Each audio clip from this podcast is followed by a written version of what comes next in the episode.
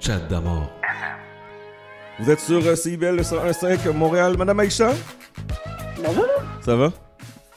ça va et toi? Ça va. J'avais, je, je- je voulais continuer vite vite notre conversation qu'on avait hors honte. Comme ça, euh, la track de DJ Khaled, Sorry Not Sorry, euh, bof. Bah, est-ce qu'elle est extraordinaire? Non. C'est une, c'est une track, OK. Je sais pas, je trouve qu'il y a beaucoup de hype, effectivement, derrière, euh, derrière cette track. Mais il y a beaucoup de hype derrière cet album, point. Oui, Mais c'est ça. particulièrement cette, cette track-là. Euh, il y a aussi une grosse polémique là derrière. Tu sais, moi, je suis une grosse fan euh, de, de, de et tout. Fait qu'il y a la, il y a la track aussi avec, avec Buju Banton, Capleton, Mhm. Barrington Levy et, et Bounty Killer. Puis le verse de Bounty Killer est comme vraiment bizarre. C'est genre off-beat.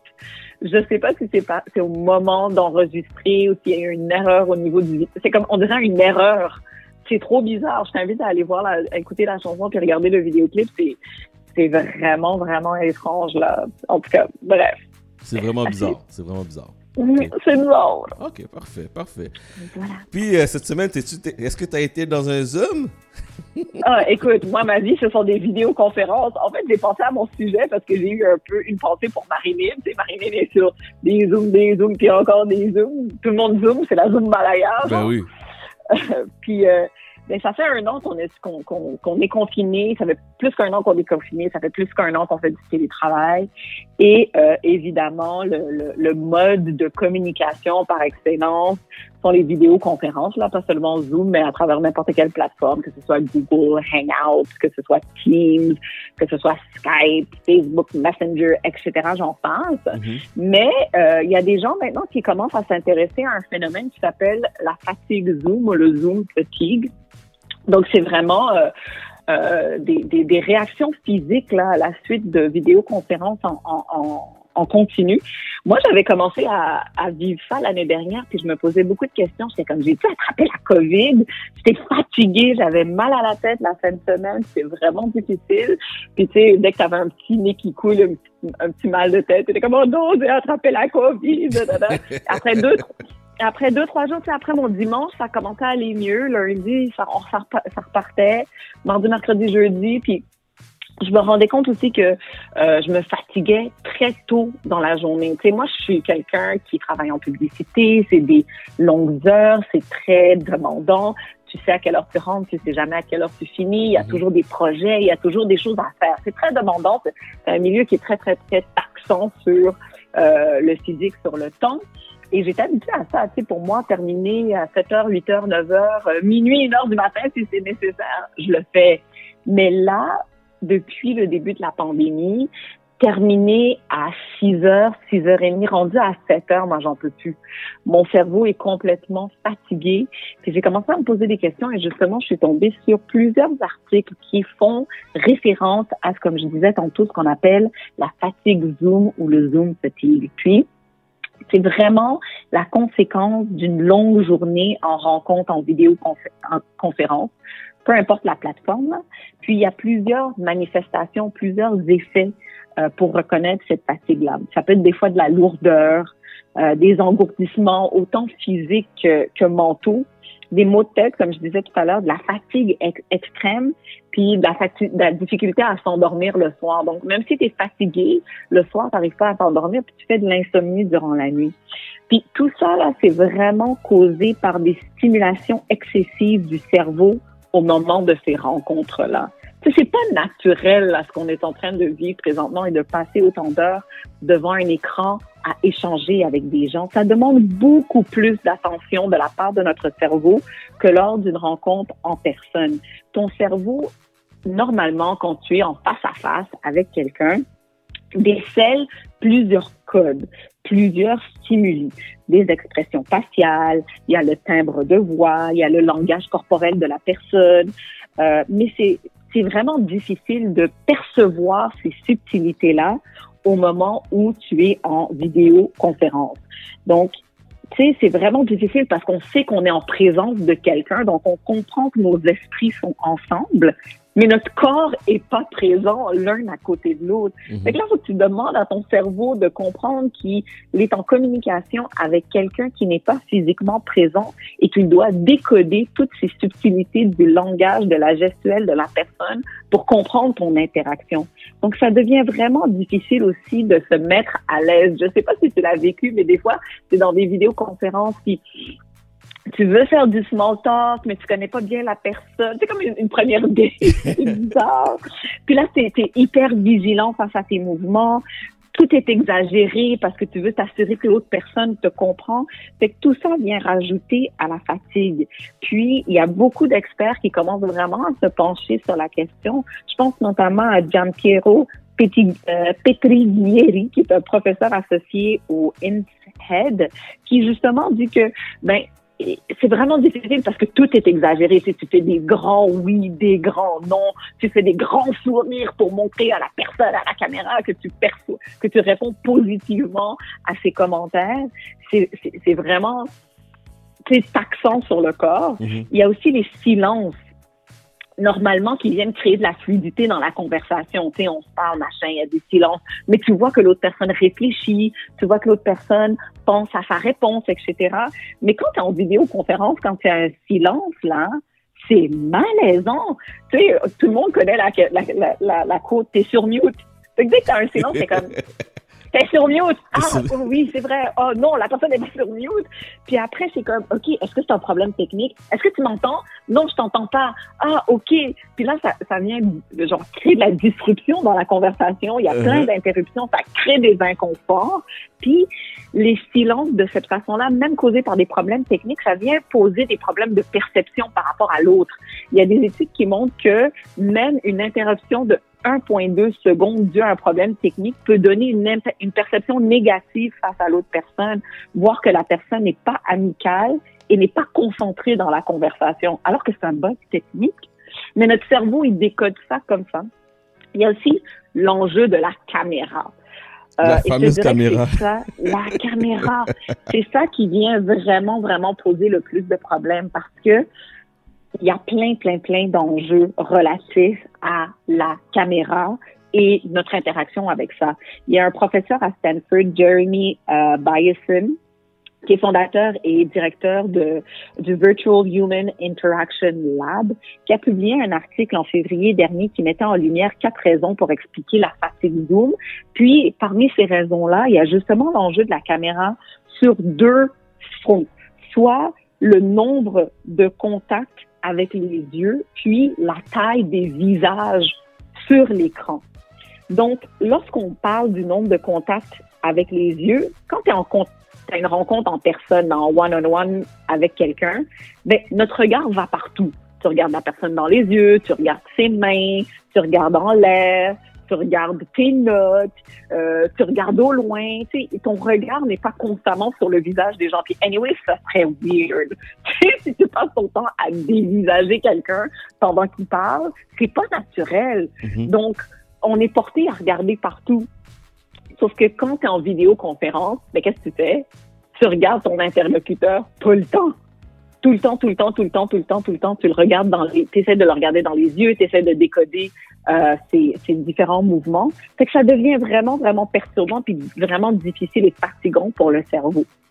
Puis, euh, il y a aussi le fait que euh, inévitablement, ben, tu te regardes. Tu sais, ta caméra est ouverte, puis tu as ton, ta petite vignette avec ta face, puis tu te regardes. T'imagines si on marchait toute la journée avec un miroir en te regardant dans la vie? C'est pas naturel. C'est pas naturel du tout, du tout, du tout. Absolument pas naturel. Donc, c'est très, très, très fatigant pour le cerveau. Puis ça, c'est quand tu es avec une seule personne. Imagine-toi, justement, la plupart du temps, ces vidéoconférences-là, tu as deux, trois, quatre, cinq, six, vingt interlocuteurs en même temps. Donc, ton cerveau doit regarder ces gens-là constamment. Tu te vois, tu regardes les gens, mais tu sais que tu es observé. c'est comme si tu étais en prestation tout le temps. Tu es en spectacle tout le temps. Donc, c'est vraiment, vraiment stressant sur l'inconscient d'être constamment observé. Ça fait un peu Big Brother, puis tu le sais. C'est vraiment difficile. Puis ça vient rajouter aussi un stress, la taille des visages sur l'écran. Tu sais, on voit tout. Moi, là, c'est ce que je dis tout le temps à mes collègues de travail. Je dis, moi, je les connais pas en dessous des épaules. Sont-tu gros, minces, grands, petits? Ah, no idea. Je sais T'as aucune idée qu'est-ce qui se passe. J'ai aucune idée. Je vois leurs épaules, leurs coups, leurs boules tête. Et bien, c'est tout ce que je vois. Mais c'est pas naturel, encore une fois, parce que dans la vie, là, quand les gens sont aussi proches de toi, c'est qu'il y a deux situations soit tu es dans une situation menaçante, donc il y a quelqu'un qui vient t'agresser, là, puis ton visage est à 2 mm de ta face, ou tu es dans une extrême intimité. Tu donnes un bisou à quelqu'un, tu es dans un rapport sexuel. Fait que là, tu es en train de regarder quelqu'un qui est ton collègue de travail ou ton professeur qui est comme à 3 cm de ton visage, puis ton cerveau doit comprendre que t'es pas menacé, puis t'es pas en extrême intimité avec cette personne-là c'est comme ton cerveau est constamment en hyperactivité. C'est vraiment difficile.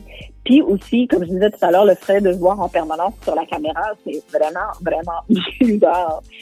Euh, il y a la multiplication aussi des rencontres durant la journée parce que généralement, t'as pas juste une rencontre sur Zoom ou une rencontre sur Teams, t'en as plusieurs. Et même si c'est dans le cadre de différents euh, types d'activités, c'est tout le temps à la même place, puis c'est tout le temps fait de la même façon. Donc, ton cerveau, ton esprit, tes habitudes de vie sont complètement il y a une grosse disruption parce que même si, avant, on était capable de euh, compartimenter sa vie. On avait le travail, puis dans le cadre du travail, il y avait certaines activités. Puis là, tu avais ta vie sociale, 5 à 7, avec les collègues de travail, 5 à 7 avec une amie, souper avec ton copain, souper avec ta femme, etc. Donc, chaque moment de ta journée était segmenté, puis c'était un lieu différent malgré le type de l'activité. Mais là, maintenant, tout ça se fait au même endroit. Tu as ton appel avec ton boss, tu es assis à ton bureau, tu es devant ta caméra. Tu as un 5 à 7 plus tard avec tes collègues de travail, tu es assis à ton bureau, puis tu es devant ton ordinateur à ta caméra. Tu fais un un lunch ou un dîner avec une amie de longue date que tu n'as pas vue, ben, tu es encore au même endroit, à ton bureau, avec ta caméra devant les yeux, les anniversaires, les baptêmes, les mariages, etc. Donc, on est tout le temps confiné au même endroit. C'est ce qui vient contribuer aussi à cette fatigue Zoom dont on parle. Donc, on veut continuer à vivre normalement, mais dans une dynamique complètement anormale. Et ça vient aussi créer des questions de performance. Parce qu'on veut être présent. On veut continuer à vivre, on veut continuer à interagir avec nos collègues de travail, on veut continuer à, prendre des nouvelles de nos amis, des gens qui nous entourent. Fait que tu veux être présent, ce qui fait en sorte que avoir des temps morts, c'est presque, c'est presque, euh, c'est presque impossible quand tu es en présence, là, puis tu vas au bureau de quelqu'un, puis tu vois que quelqu'un est déjà occupé avec quelqu'un d'autre, ou tu vois que la personne n'est pas à son bureau, ben tu passes à autre chose, puis tu te dis pas, hum, cette personne-là n'est pas en train de travailler parce qu'elle n'est pas à son bureau, ou cette personne-là n'est pas en train de travailler parce qu'elle est en train d'avoir une conversation avec un collègue de travail. Jamais. Mais on veut toujours être présent. Donc, ça, ça crée beaucoup, beaucoup de, comme je disais, de, de, de sensations d'hyper-performance. Puis, il y a aussi toutes les stimulations externes. C'est-à-dire que si vous êtes sur des plateformes comme Teams, Zoom, etc. Il y a souvent les courriels qui sont ouverts en même temps, donc on reçoit des, des notifications par courriel. Il y a les autres personnes sur Teams qui savent pas que tu es en meeting ou qui veulent pas considérer que tu es en meeting, puis qui t'envoient quand même des notifications. Puis après, tu as les notifications juste dans ta vie de tous les jours, les journaux, sur Facebook, etc. Fait que là, tu es en rencontre, ton cerveau est hyper activé, puis après, tu as toutes ces notifications qui viennent de part et d'autre pour te signifier des choses. Ça devient vraiment difficile. Et il y a le fait d'être hyper immobile. C'est même pas juste sédentaire, là. Hyper immobile. C'est-à-dire qu'on est tout le temps assis au même endroit, en train de faire le même mouvement. Ta tête est placée de la même façon, ton cou est placé de la même façon, tes épaules sont souvent aussi placées de la même façon. C'est que c'est pas naturel, puis on vient vraiment comme immobiliser complètement le haut de son corps.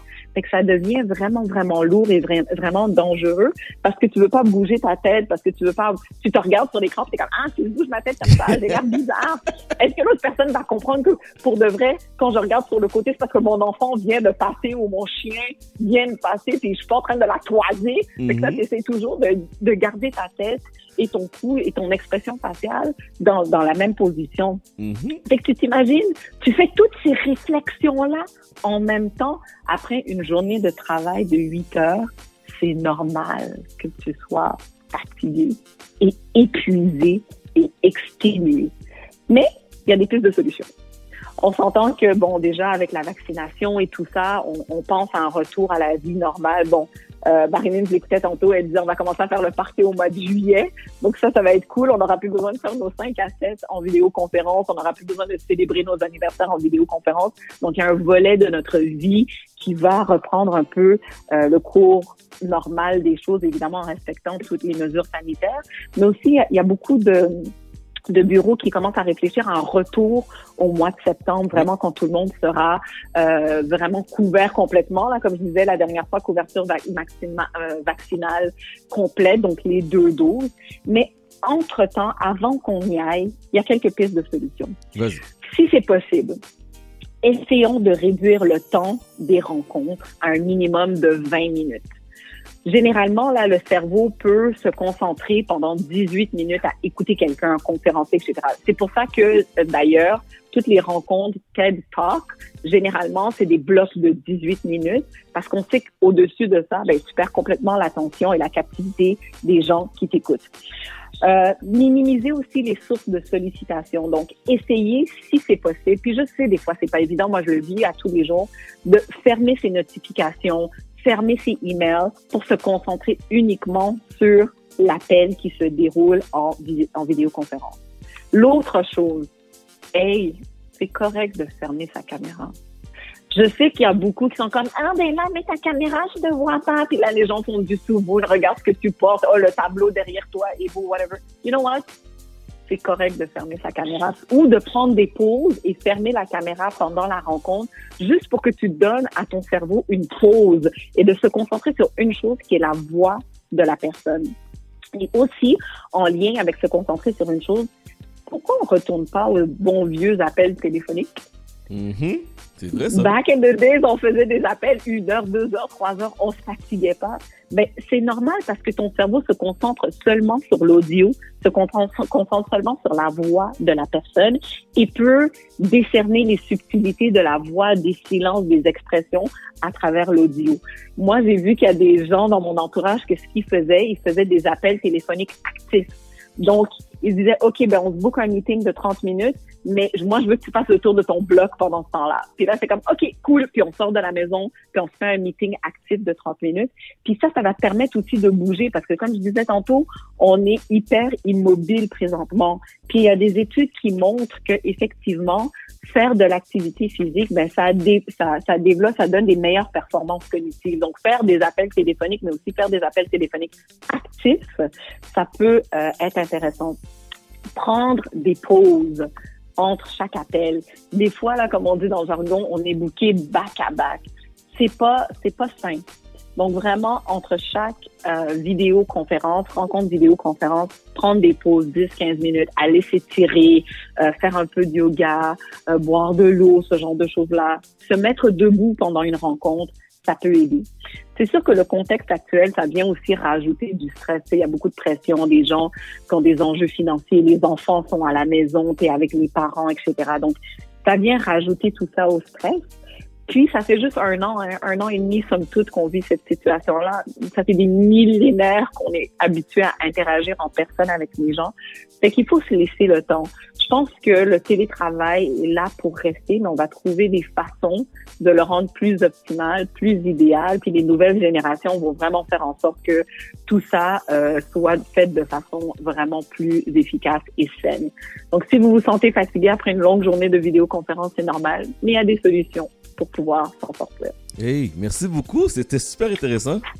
Ben, ça me fait plaisir. Comme chaque semaine, j'aime bien euh, partager de nouvelles informations. Oui, mais, euh, voilà. mais, pour de vrai, ce, ce genre d'informations-là, c'est important parce que tu penses que des fois, tu es tout seul à vivre ça, mais le Zoom fatigue, ça existe, puis c'est normal. Clairement. C'est normal parce que tu as raison. Depuis un an et demi, on est poigné, pour utiliser le terme là-dedans. Puis euh, c'est pas évident, mais moi, ça m'a vraiment j'aime les pistes de solutions. Tu as raison là de faire, de diversifier un peu, euh, de prendre le, temps de faire un petit peu d'activité pendant le Zoom. C'est très, très, très important. Merci beaucoup, ma chère Aïcha. Tout à fait. Ben, ça me fait plaisir. Passez une bonne semaine. Merci, toi aussi.